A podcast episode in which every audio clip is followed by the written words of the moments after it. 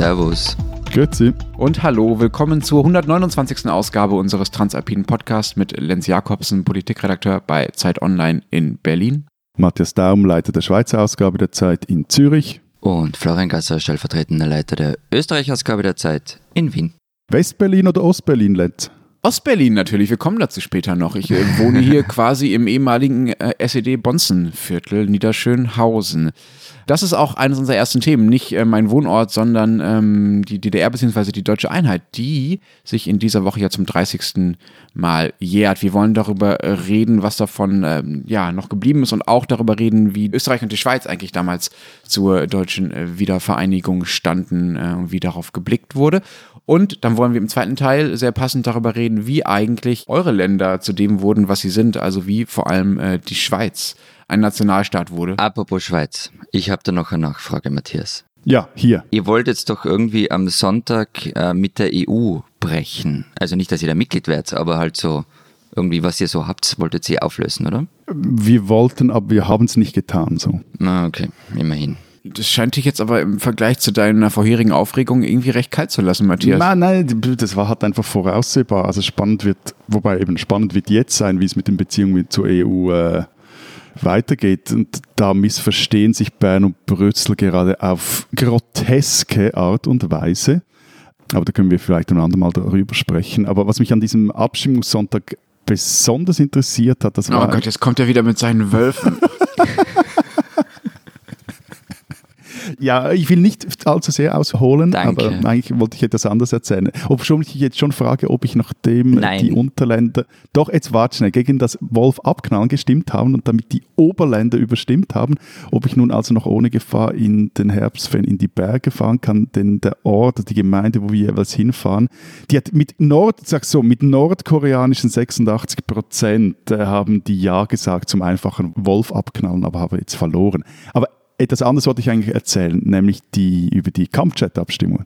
Die wurde nämlich mit lediglich 8000 Stimmen Unterschied entschieden und jetzt äh, sollen da also neue Jets her. So, so die Tarnkappenbomber, oder? Von denen du erzählt hast. Oder so, so klingonische Warbirds, sowas. Äh, Wir haben ja mal darüber gesprochen, dass ernsthaft der F-35 im Gespräch Eben. ist. Der ist, äh, der, der ist nah an einem klingonischen Warbird. Momentan, was ich jetzt heute gerade gelesen habe, aber anscheinend will man da doch nicht jetzt amerikanische Jets kaufen. Vielleicht auch gibt es für euer Land irgendeinen Auftrag oder so. Da würden wir uns sehr drüber Ihr freuen. könnt unsere Eurofighter haben, die wollen eh loswerden. Super Gerät. Lass uns mal äh, zum ersten äh, Thema kommen. Wir wollen über die äh, deutsche Einheit reden. Aber jetzt musst du mir, Lenz, mal etwas erklären. Und das meine ich jetzt gar nicht doof oder gemein oder zynisch oder ironisch. So, ich lese ja mehr oder weniger regelmäßig die Zeit im Osten und äh, die Kollegen da um Martin Machowitz und Anne Hänig, die arbeiten sich ja Woche für Woche am Verhältnis Ost-West ab. Und diese Woche machen sie, glaube ich, sogar eine Spezialausgabe zu 30 Jahren Einheit. Kurzer Werbespot, die kann man auch in Österreich und der Schweiz und im Resten Deutschlands digital kaufen und lesen. Ich frage mich aber immer so aus dem Süden, ist das wirklich noch ein, so ein Ding bei euch in Deutschland? Also ich meine, es sind ja immerhin 30 Jahre vergangen seither. Ja, und? Also natürlich ist es noch ein Ding. Strittig ist halt, was genau daran das Ding ist und wie das Ding so aussieht. Also da gibt es Extrempositionen in der Debatte darüber, ähm, was eigentlich das Verhältnis zwischen Ost und West äh, heutzutage ausmacht und wodurch das geprägt ist. Und die eine ist, die Ostdeutschen wurden quasi ausgebeutet und diskriminiert und werden das eigentlich auch bis heute noch und werden quasi als Deutscher zweiter Klasse behandelt und äh, sind quasi der minderwertige Teil Deutschlands oder werden zu dem gemacht. Das ist so die eine Position. Die andere ist, äh, dass äh, die Ostdeutschen äh, eigentlich nie so wirklich Demokraten geworden sind und jetzt ihre Komplexe aus der Zeit in der DDR quasi auf Kosten von Ausländern und anderen Minderheiten und auf Kosten der Demokratie ausleben. Das ist natürlich beides absoluter Unsinn. Ich habe das nur mal dargestellt, um die Pole darzustellen. So genau sagt das natürlich fast niemand, außer ich jetzt. Äh, was aber ganz sicher stimmt, ist, dass äh, Millionen Deutsche den Zusammenbruch ihres Staates erlebt haben oder selbst betrieben haben und den Zusammenbruch ihrer, ihrer Lebensverhältnisse, ihren Job verloren haben, ähm, ihre zu Familienzusammenhänge verloren haben oder die Folgen davon miterlebt haben. Also das gilt ja auch für die Generation der Nachfolgenden noch. Die sind davon auch noch geprägt. Und das prägt sie natürlich total. Das prägt natürlich ihren Blick auf die Politik und auf Deutschland. Und wie siehst du jetzt das? Also wie, wie stehst du persönlich zum Osten? Boah, das ist aber eine wirklich sehr, sehr merkwürdige Frage. Wie stehst du denn so zum Westen, Matthias? Also, Nee, das ist doch keine komische Frage. Also wenn du mich jetzt fragen Ich- willst, Na, aber ganz ehrlich, ich finde es nämlich acker komische Frage, Lenz. Also wirklich, so, so als Außenstehender von dem Ganzen, ich, Also wenn ich mit Deutschen spreche, zum Beispiel in Wien wohnen, dann ist es immer Thema, wenn jemand aus dem Osten kommt. Also nicht, dass ich da frage, sondern es kommt in einem Gespräch immer irgendwann mal vor. Und das sind dann aber auch Leute, gerade unter Studenten, die qua ihrem Alter gar nicht mehr in der DDR gelebt haben können. Ja, und? Also, aber so funktioniert es nicht. Also, nee, aber ich fände es ja. ja auch keine komische Frage, wenn du mich fragen würdest, wie, wie stehe ich zur Westschweiz oder zum Tessin? ja, aber das hat eine völlig andere Dimension. Ähm, wenn ich dich vielleicht fragen würde, wie stehst du zu Demokratie? Oder wie stehst du zu direkter Demokratie? Oder äh, wie stehst du zu Essen oder so? Ja, das ist jetzt Bei vielleicht ein bisschen Essen kann er lang reden. Also die Frage. Essen finde ich gut. Essen finde ich gut. Das ist äh, Oder über Fußball, lieber Florian. Nein, im Ernst, ähm, das ist, das ist kein Thema mehr, das man irgendwie abkapseln kann und zu dem man irgendeine singuläre Haltung entwickeln kann im Sinne von, ich finde den Osten so oder so oder mir fällt dabei besonders das oder das auf. Das ist ein Teil Deutschlands seit 30 Jahren. Das heißt, das ist so verwoben auch mit meiner eigenen Realität, dass ich nicht mehr sagen kann, ich bin hier und da ist der Osten, so und so sehe ich den. Das liegt natürlich auch ein bisschen daran, dass ich in Ostdeutschland oder in Ostberlin genauer gesagt lebe mittlerweile seit ein paar Jahren. Also meine Kita, also die Kita meiner Kinder liegt quasi ähm, äh, gegenüber vom ehemaligen Gästehaus der DDR-Regierung. Das ist also, das ist sozusagen für mich für mich sehr präsent, auch die ostdeutsche Vergangenheit. Das kann sein, dass das Leuten, die irgendwie in Baden-Württemberg oder äh, erst recht in Österreich und in der Schweiz natürlich leben, dass denen das anders geht, dass für denen der Osten noch irgendwas was entferntes und etwas anderes ist. Das ist für mich nicht so und ich glaube, das geht mittlerweile den meisten Deutschen so. Dass das etwas ist, was, warte ganz kurz noch, dass es etwas ist, was sozusagen ein, Teil von uns natürlich auch geworden ist. Das ist sozusagen, die ostdeutsche Geschichte ist auch ein Teil der gesamtdeutschen Geschichte und damit auch Na, meiner aber Geschichte. Lenz, Lenz, aber das stimmt, nein, das stimmt doch nicht ganz. Also das ist jetzt total gemein, was ich mache, aber es stimmt halt schon. Du hast die ostdeutsche Geschichte in unserem Podcast ganz oft einfach vergessen zu Ja, erwähnen. natürlich. Ja, natürlich. Ja. Aber das widerspricht sich doch überhaupt nicht. Also mein Anspruch ist und sozusagen meine Realität ist, dass äh, die ostdeutsche Geschichte auch was mit meiner Geschichte zu tun hat und sozusagen auch immer wichtiger wird in der Erinnerung. Dass ich natürlich nicht so viel über Ostdeutschland weiß, wie die Leute, die wirklich dort gewohnt haben und gelebt haben, auch zu DDR-Zeiten oder die auch da geboren wurden nach der Wende meinetwegen. Das ist natürlich auch klar. Ich bin kein Ostdeutscher in dem Sinne so. Aber ich wehre mich nur gegen diese Trennung zu sagen, ich stehe auf der einen Seite und Ostdeutschland steht auf der anderen Seite, weil ich diesen Dualismus zu sagen, da sind die einen, da sind die anderen, das halte ich eigentlich für einen Teil des Problems und nicht für einen Teil der Lösung. Zwei Dinge. Also erstens mal, so eine Antwort habe ich ja mit meiner Frage nicht provozieren wollen, sondern erwartet. Also es ging mir ja, die, darum finde ich, die Frage ist ja auch berechtigt. Ich hätte darauf fragen können, wie stehst du zu Hamburg oder wie stehst du zu München? nee, also das ist ja nicht irgendwie das, und, und gut, München ist... Also der, die Vergleiche sind jetzt ein bisschen. Nein, nein, aber die, diese Trennung zwischen Ost und West, die ist jetzt aus dem Süden betrachtet viel weniger stark wie teilweise aus dem Innern äh, von Deutschland betrachtet.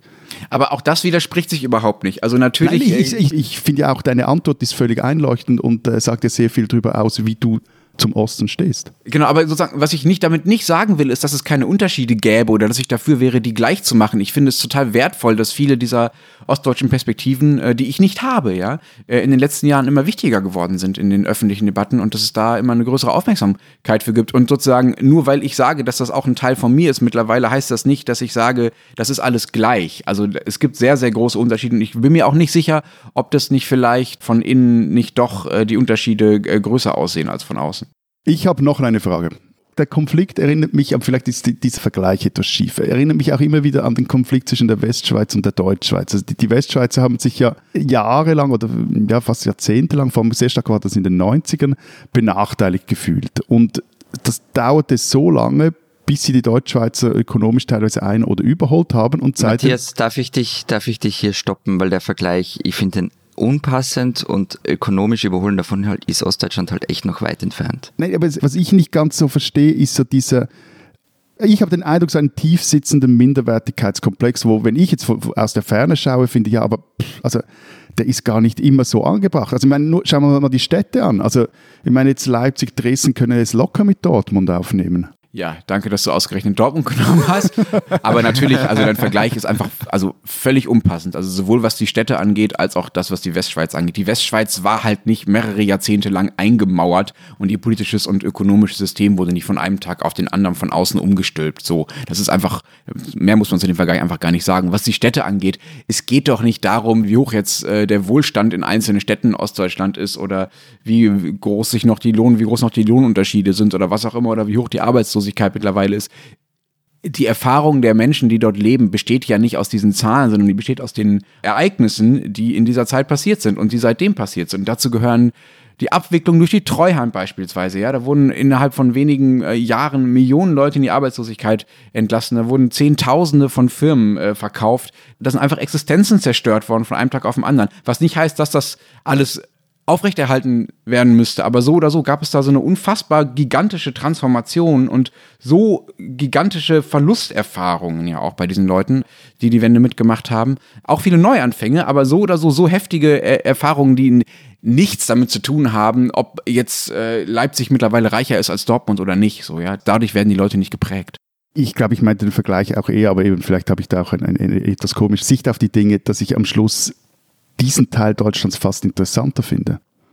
Also, dass es ja da so viel hat und es ist kulturell auch so reich, dass, dass ja auch durchaus die Möglichkeit gäbe, um etwas mit breiterer Brust aufzutreten. Das ist, glaube ich, das, was mich teilweise interessiert. Das gibt es ja auch. Also ein großer Teil zum Beispiel des sächsischen äh, Selbstbewusstseins erwächst ja genau aus diesem Stolz auf das kulturelle Erbe und auf all das, was es da an lokalen Traditionen gibt und an, an diesen ganzen August der Starken äh, Dinge, die, die in Sachsen sehr hoch gehalten werden. Also genau das gibt es ja und andererseits ist natürlich, sagen wir mal, dein Interesse an Ostdeutschland, von wegen du findest das interessanter, natürlich, sagen wir mal, akademischer als das eines, äh, eines Deutschen oder zumindest eines Deutschen, der wie ich in Berlin lebt. So, ja, halt und, vor allem, und vor allem Matthias lebt halt auch nicht dort. Also das genau. finde ich ist schon ein großer Unterschied, also die, beim Blick von außen. Aber lass uns doch mal vielleicht jetzt von dieser Nachbesprechung äh, auch so ein bisschen äh, wegkommen und was, wie ich jetzt persönlich zur deutschen Einheit stehe, finde ich jetzt auch vielleicht gar nicht, gar nicht so entscheidend entscheiden. Da gibt es auch wirklich äh, viele gute Beiträge in der Zeit im Osten. Du hast es ja schon angekündigt.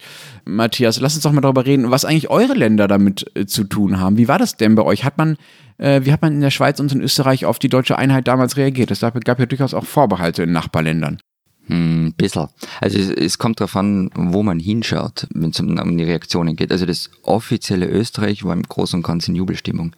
Also wir waren ja auch, wir haben glaube ich eh schon mal drüber geredet, relativ weit vorn dabei, ähm, wenn es um die Annäherung zwischen Ost und West geht, also mit dem paneuropäischen Picknick, den DDR-Flüchtlingen, die über Ungarn nach Österreich kamen und so weiter. Und am Tag der Wiedervereinigung hat dann der österreichische Bundespräsident Kurt Waldheim gesagt, mit diesem Tag, mit der Vereinigung der beiden deutschen Staaten, geht die europäische Nachkriegsgeschichte zu Ende. Das war jetzt für ihn vielleicht eher Wunschdenken, aber gut. Und dann gab es noch eine skurrile Geschichte. Ich muss gestehen, ich habe die nicht einmal gekannt. Helmut Zilk, damals Wiener Bürgermeister, hat am 3. Oktober am Rathaus in Wien eine schwarz-rot-goldene Flagge gehisst. Und daneben stand auf dem Transparent, wir gratulieren. Und an dem Ding hat sich eine ziemliche Debatte entzündet. Also es gab da eine sogenannte Arbeitsgemeinschaft, die dagegen protestiert hat, eine ganz merkwürdige Koalition von katholischer Jugend bis zur kommunistischer Partei war da vertreten. Wirklich. Und die haben verlangt, dass da transparent angebracht werden soll. Also Flagge weg, transparent weg und ein neues Transparent, auf dem stehen sollte, Kohl zum Gruß, Österreich bleibt neutral.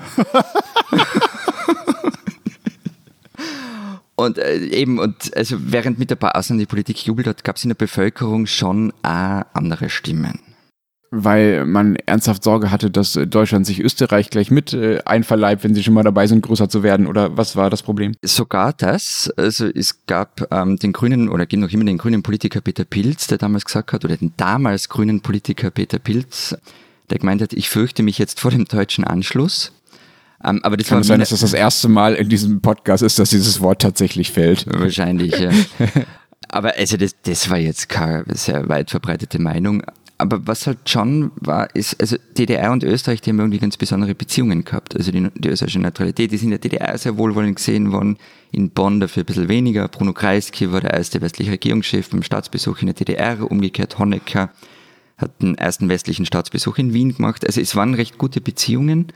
Und im Gegenzug hat Österreich halt sehr auch von Großaufträgen aus der DDR an die verstaatlichte Industrie profitiert. Ihr habt also um eure guten Geschäfte vor allen Dingen getrauert mit der DDR. Immer, immer natürlich, wobei die Ende der 80er nicht mehr so großartig waren. Aber es, also die grundsätzliche Sorge war, wenn man so die Zeitungen von damals liest, vor seinem großen, zumächtigen Deutschland. Und das hat die politischen Lager übrigens auch dann geeint, also dies, also geeint hat nicht dieses, es wird so groß, so mächtig, sondern dann auch die Überzeugung, nein, also wir sind für diese deutsche Einheit. Und so unterschiedlich man sonst auf die DDR geblickt hat, man gesagt, okay, nein, das finden wir gut. Es gab übrigens damals eine Gallup-Umfrage, die im Kurier veröffentlicht worden ist, da waren 78 Prozent der Österreicher für die Wiedervereinigung. Am meisten gefreut haben sich die FPÖ-Wähler, da waren es mehr als 90 Prozent. Und was aber auffallend war, ähm, dass Teile der öffentlichen Intellektuellen ähm, sich da ein bisschen an Hickhack abgeliefert haben. Also die Historikerin Eike Weinzel meinte zum Beispiel, man erinnere sich nicht gern an das letzte Deutsche Reich, müsse aber den Nachbarn ein angenehmes Zusammenleben wünschen. Oder Emil Brix, ein ziemlich wichtiger Diplomat, ähm, hat im Standard geschrieben, dass ein vereintes Deutschland für Mitteleuropa zu groß sei, dass es nicht mit kleinen Staaten zusammenarbeiten könne und so weiter.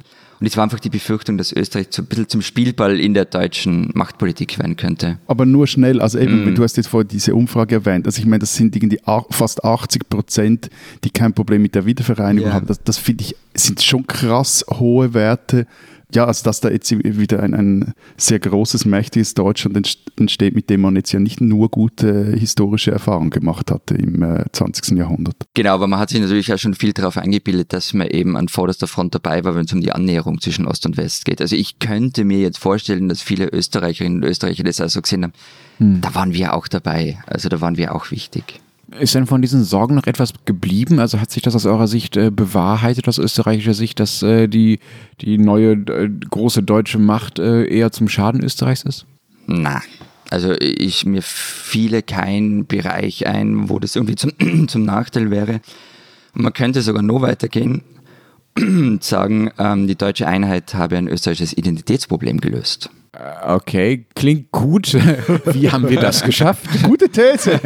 Ja, vielen Dank dafür. Also das, ähm, das schreibt der Historiker Philipp Ther in der nächsten Ausgabe der Zeit. Und er sagt, also die Einheit hat die deutsche Frage nach Königgrätz und zwei Weltkriegen endgültig geklärt. Stopp, sorry, ja. jetzt irgendwie kurz als Anwalt unserer Hörerinnen und Hörer. Königgrätz. Erklär mal. Was ist das? Ich würde jetzt gern weit ausholen, aber Nein. ich mache es ganz, ganz kurz. Ja, eh, eh. Also Königgrätz war die große Entscheidungsschlacht im Deutschen Krieg. Ähm, 1866, Deutscher Bund mit Österreich, Bayern, Hannover, Sachsen und so weiter auf der einen, Preußen mit Italien, Oldenburg und anderen auf der anderen Seite. Österreich verliert und hat sich damit zumindest äh, in der Zeit aus der deutschen Geschichte verabschiedet. Die großdeutsche Lösung ist erledigt, Deutschland wird vereint, aber ohne Wien. Punkt. Und mit was für Konsequenzen? Äh, das ist Deutsche Kaiserreich entsteht wann? 1871, oder? Und Österreich bzw. die Habsburger Monarchie ähm, sich auf die inneren Probleme konzentriert. Okay, und was hat das jetzt mit der deutschen Einheit zu tun? Jetzt bitte wieder den Bogen zurück.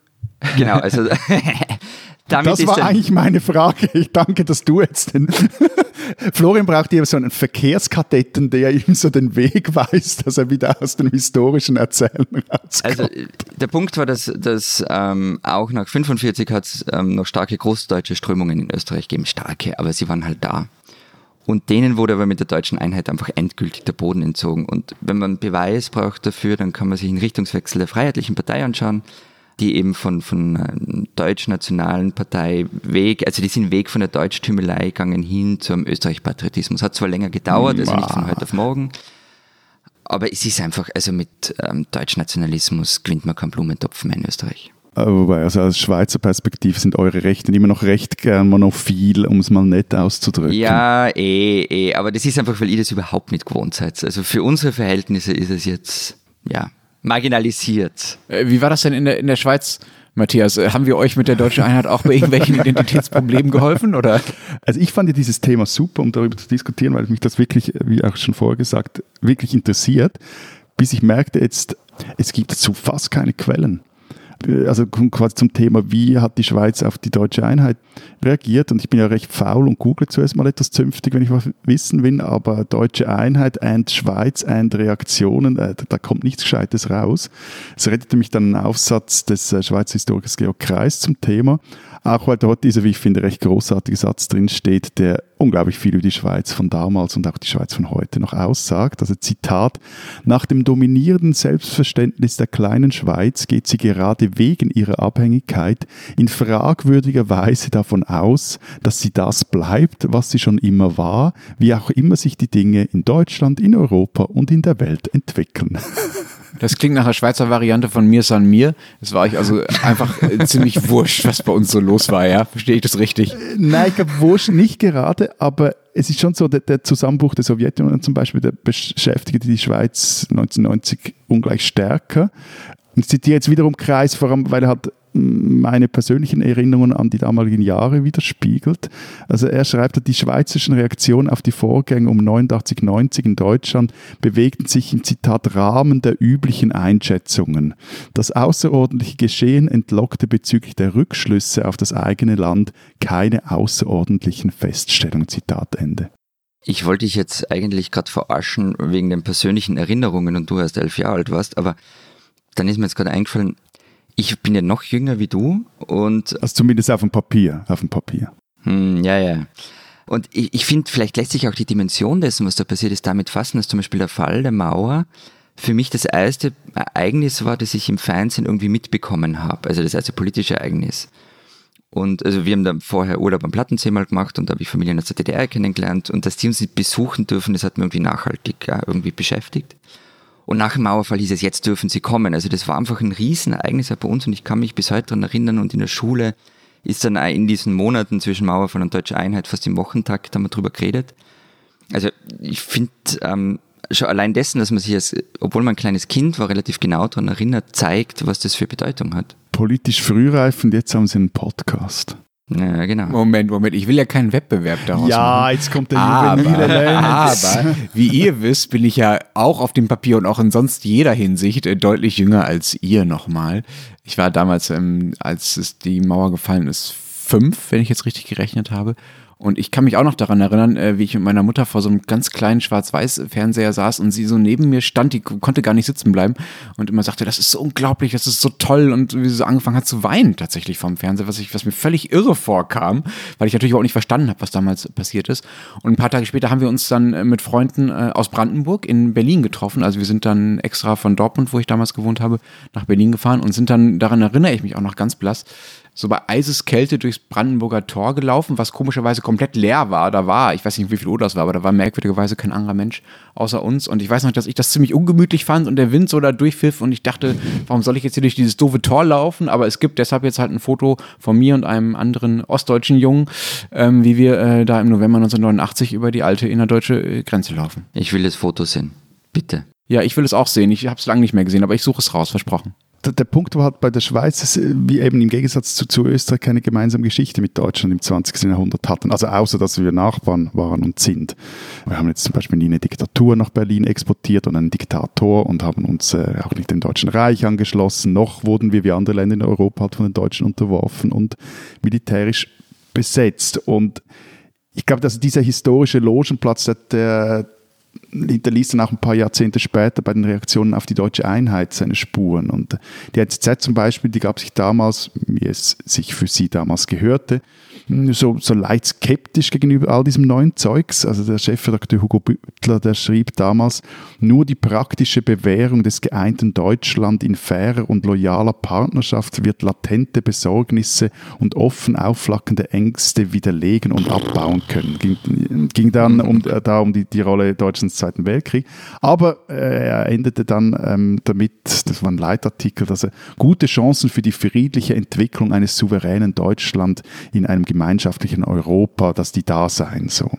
Und äh, nach dem 3. Oktober 90 gab es dann sogar Betragensnoten aus der NZZ für die großen Nachbarn. Also die Deutschen haben den Tag der Einheit würdig begangen, ohne Überschwang und mit der angemessenen Dosis von Nachdenklichkeit, wie sie das Ereignis verdiente.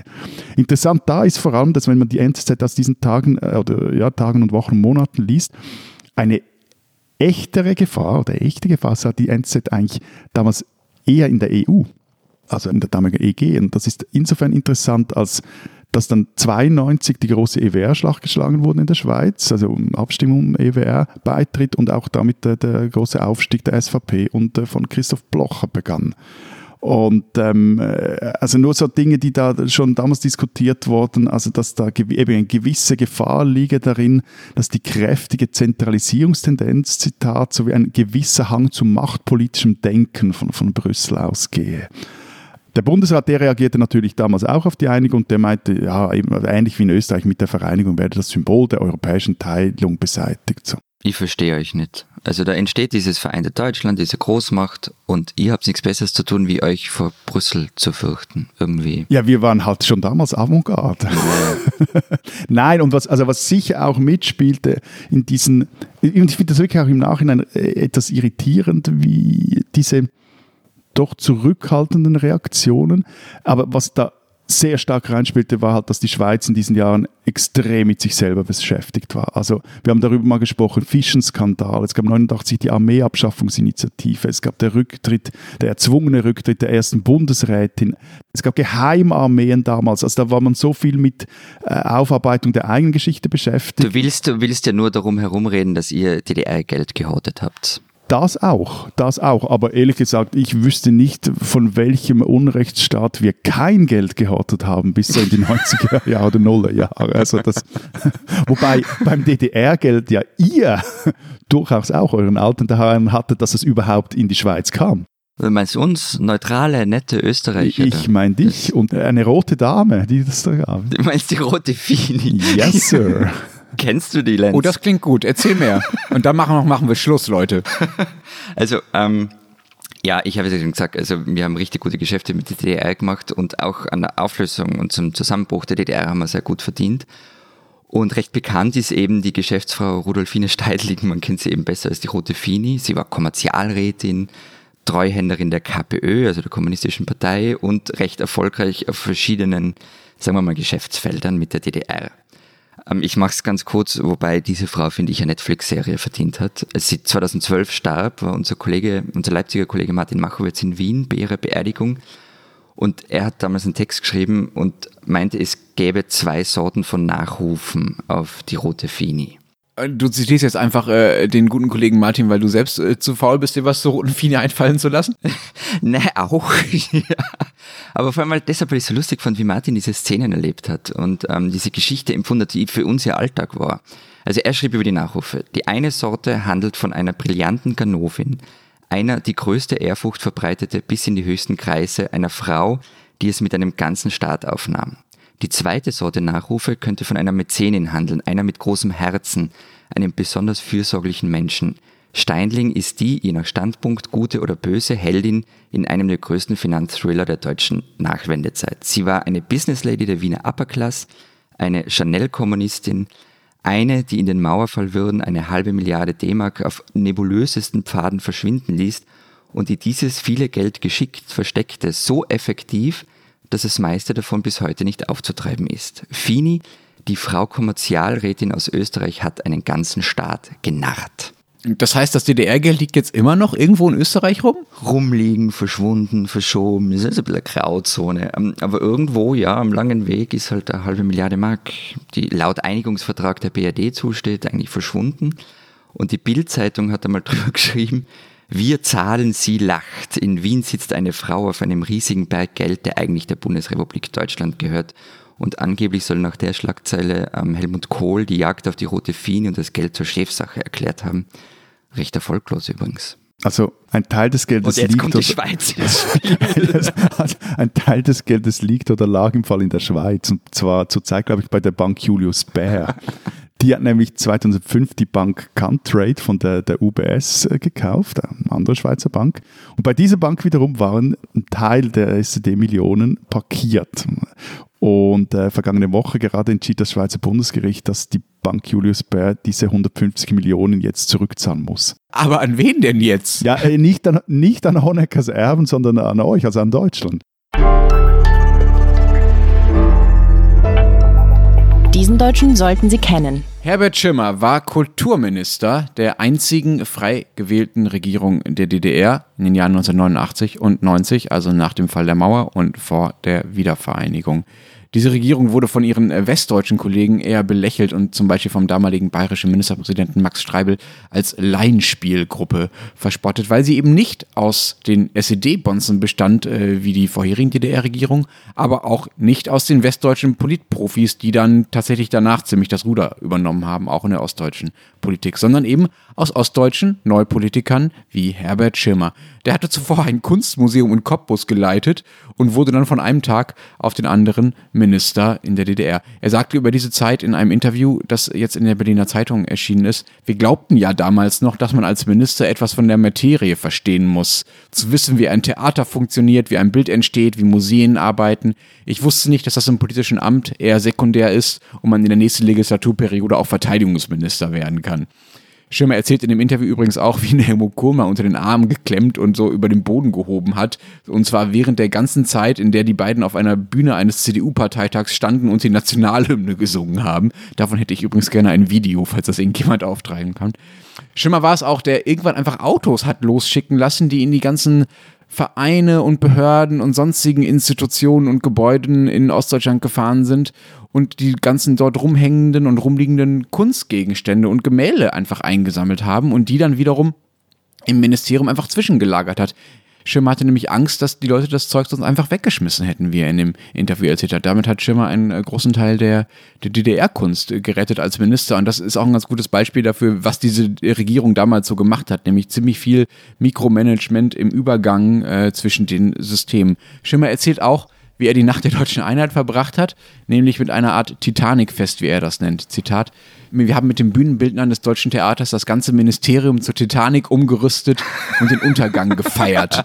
Ich habe, meine so letzte, ich habe meine letzte Treppenrede gehalten und die bolschewistische Kurkapelle aus Prenzlauer Berg, die es, meine Anmerkung übrigens auch heute noch gibt und sich äh, der Wiederentdeckung des Arbeiterliedguts verschrieben hat, hat das Ganze musikalisch begleitet. Ich hatte keine Lust auf diese ganzen Pathos-Veranstaltungen und diese Pseudogesänge, sagt Herbert Schimmer, der ehemalige DDR-Kulturminister. Am nächsten Tag übrigens, dem 4. Oktober, war Herbert Schimmer plötzlich arbeitslos. Mittlerweile leitet er ein kleines Museum äh, im Osten Deutschlands und äh, erzählt in diesem sehr lesenswerten Interview von der wirklich sehr, sehr turbulenten Wendezeit und davon, wie ihn das bis heute geprägt hat. Herbert Schimmer, ein Deutscher der deutschen Einheit, den man kennen sollte.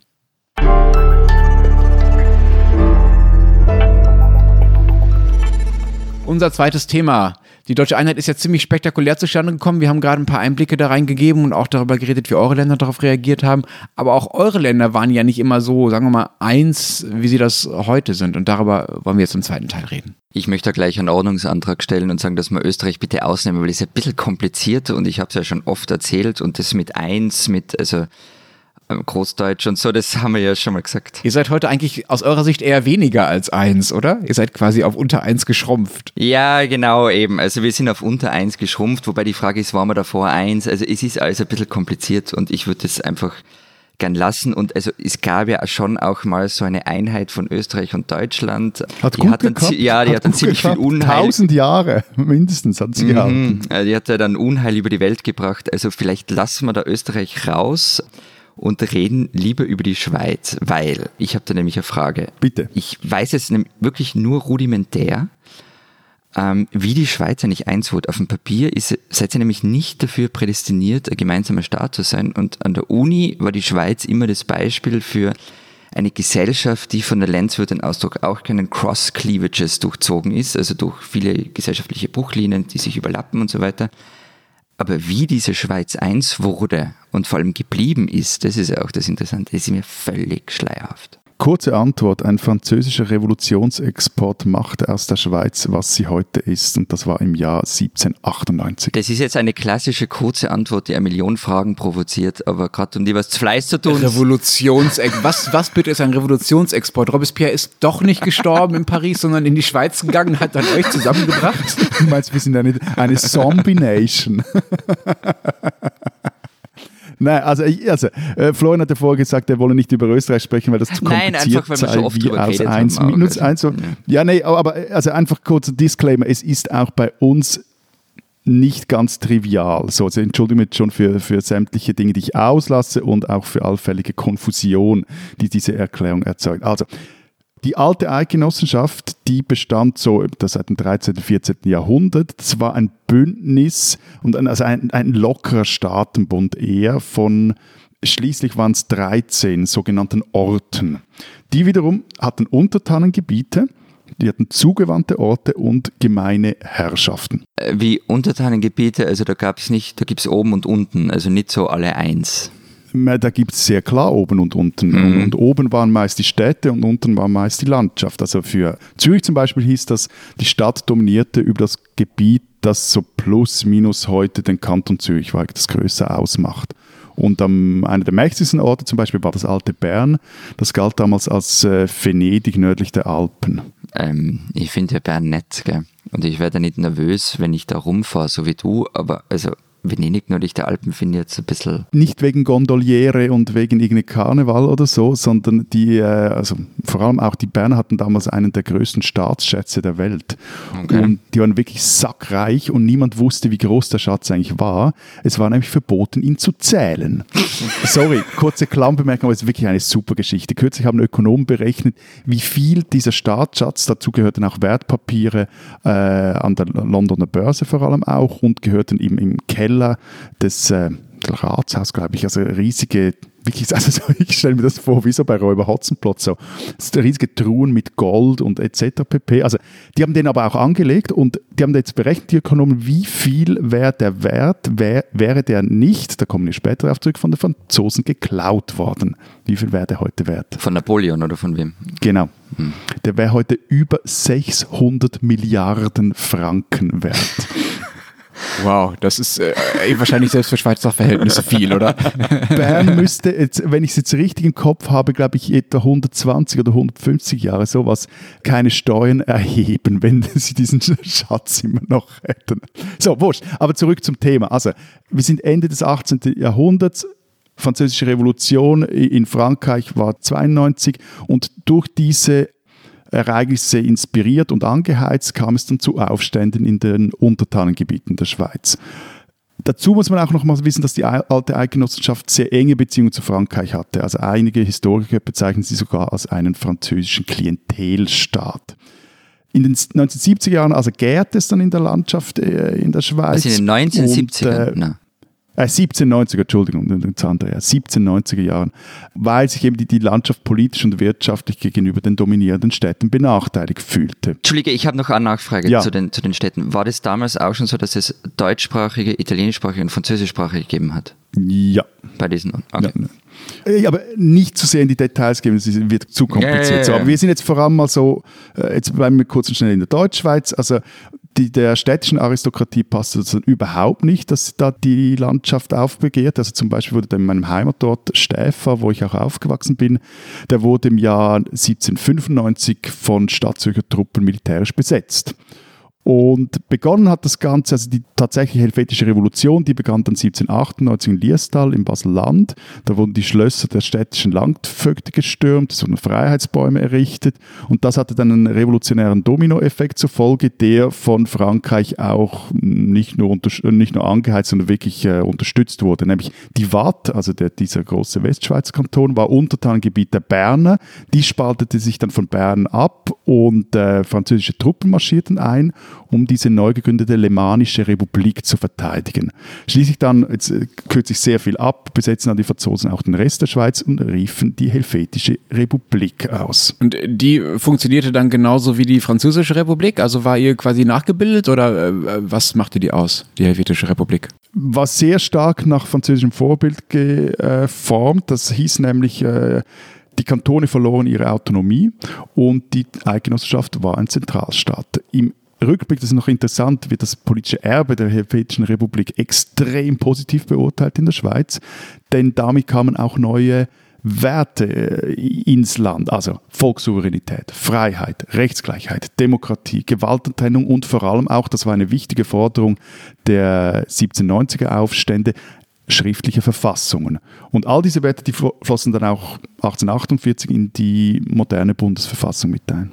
Aber so wirklich lang gehalten hat die, diese Helvetische Republik dann ja trotzdem nicht.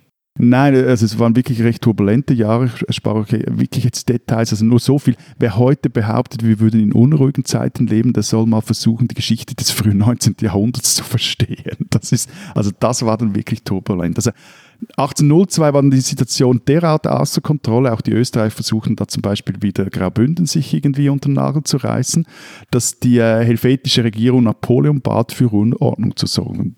Der ließ dann auch äh, Truppen aufmarschieren, zum einen, und zum anderen befahl er die Eidgenossen nach Paris, wo er ihnen verkündete, wie ihr Land jetzt neu gestaltet sein werde. Und zwar wollte er dann eine föderative Verfassung einführen. Damit äh, überraschte er recht viele die Schweiz wurde dann also wieder zum Staatenbund, einfach unter der Fuchtel von Frankreich. Und ähm, die Zentralregierung, da war dann repräsentiert wurde die durch einen Landermann, der behielt nur sehr wenige Kompetenzen. Mm, aber Napoleon, der da euch damals quasi äh, dann wieder übernommen hat, äh, letztlich, äh, den hat es ja dann auch nicht mehr lange gegeben, zumindest nicht mehr als, als Staatenlenker und in, als, als starken Mann in Europa. Den haben ja dann äh, die deutschen Truppen sozusagen in Leipzig geschlagen und dann gab es auch noch irgendwas in Wien, ne, Florian? Ein Kongress. Ja, ja, da wart ihr doch auch irgendwie so dabei. nicht so ganz oder? unwichtigen oder Kongress. Was aufoktroyiert. Ja, also der, der Wiener Kongress für die Schweiz ist insofern sehr wichtig, als ihr dort die Neutralität, sie selber sagt, sie habe sich selber erklärt, aber eigentlich wurde ihr die Neutralität aufgedrückt und äh, es wurde dann auch eine Tagsatzung, also eine Landesregierung in der Schweiz installiert wurde ein Bundesvertrag unterschrieben und das Land war nun ein noch loserer Staatenbund. Das wiederum führte auch dazu, dass sich innenpolitisch das Klima bis zu 1830 ähm, immer stärker auch verhärtete, was wir aber wiederum als Gegenbewegung den liberalen und radikalen Kräften. Aber Entschuldigung, Matthias, da muss ich nochmal kurz dazwischen gehen. Tagsatzung, was, was ist denn das? Das ist so wie eine, eine Art von Landesregierung, wo sich die einzelnen Kantone dann jeweils auch getroffen haben, Delegierte geschickt haben etc. Also es war wirklich die Schweiz war damals wirklich ein sehr loser Staatenbund. Es gab einfach ein Gremium, wo man sich ausgetauscht hat und gewisse Beschlüsse gefasst hat oder versucht hat zu fassen. So. Aber eben, weil das alles recht los war, war da auch äh, sehr viel Bewegung drin. Zuerst wurde es quasi äh, konservativer, dann wurde es wieder offener und das führte dann aber zum Konflikt, also dieses äh, konservativ gegen liberal-radikal.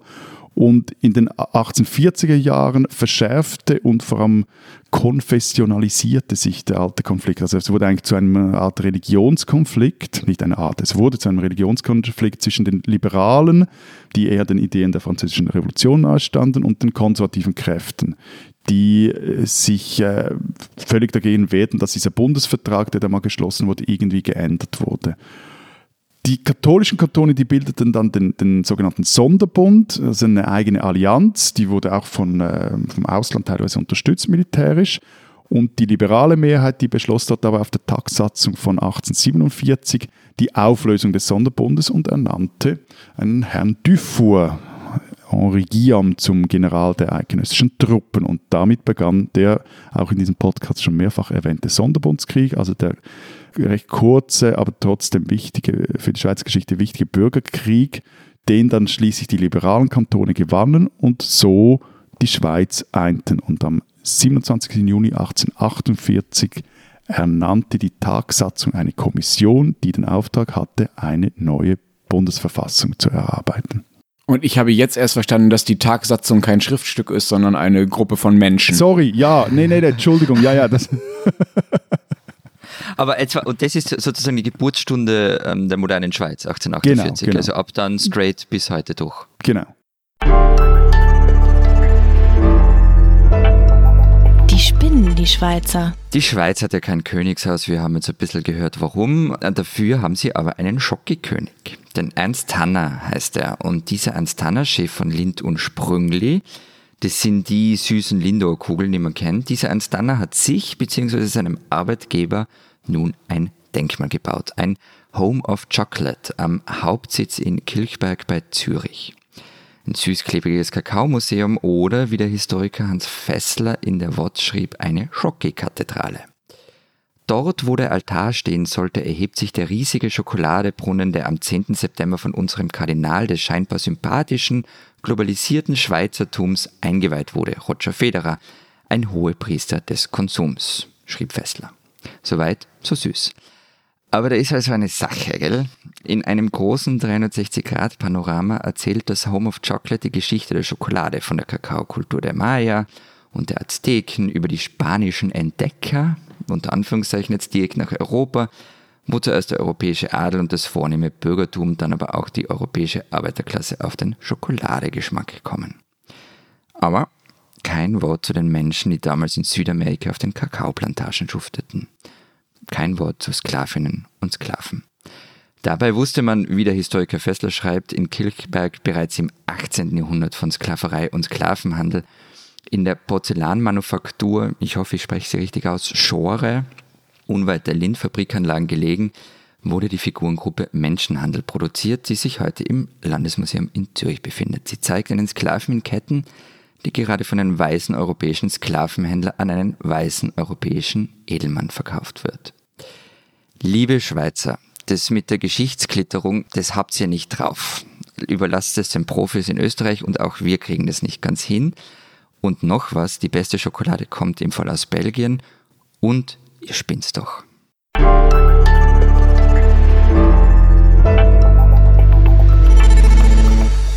Das war's diese Woche mit unserem äh, Transalpinen Podcast. Wir hören uns nächste Woche da wieder, dann vielleicht mit ein bisschen weniger Geschichtsstunde, aber auf jeden Fall wieder äh, spannend. Wenn Sie wissen wollen, was sonst noch so in der Schweiz und in Österreich los ist, dann lesen Sie die Zeit Österreich und die Zeit Schweiz und natürlich auch die Zeit im Osten diese Woche mit einer äh, Sonderausgabe zu 30 Jahre Deutsche Einheit. Was habt ihr denn vorbereitet, Matthias Florian? Wir haben eine sehr berührende Geschichte meiner Kollegin Barbara Achmann im Blatt, die einen Lastwagenfahrer getroffen hat, der ihr erzählt hat, wie es ist, wenn man einen Menschen zu Tode fährt. Und bei uns gibt es neben dem Text vom Historiker Philipp Thaer über Österreich und die deutsche Einheit noch ein Porträt von meiner Kollegin Christina Pausackel über die Lehrerin und Autorin Melissa Erkot, die einen ähm, Wandel im österreichischen Bildungssystem fordert. Und wenn Sie wissen wollen, was in Deutschland so los ist, lesen Sie natürlich den Rest der gedruckten Zeit oder Zeit Online. Wir hören uns nächste Woche wieder. Bis dahin sagen wir Vielen Dank. Einigkeit und Tschüss. Adieu.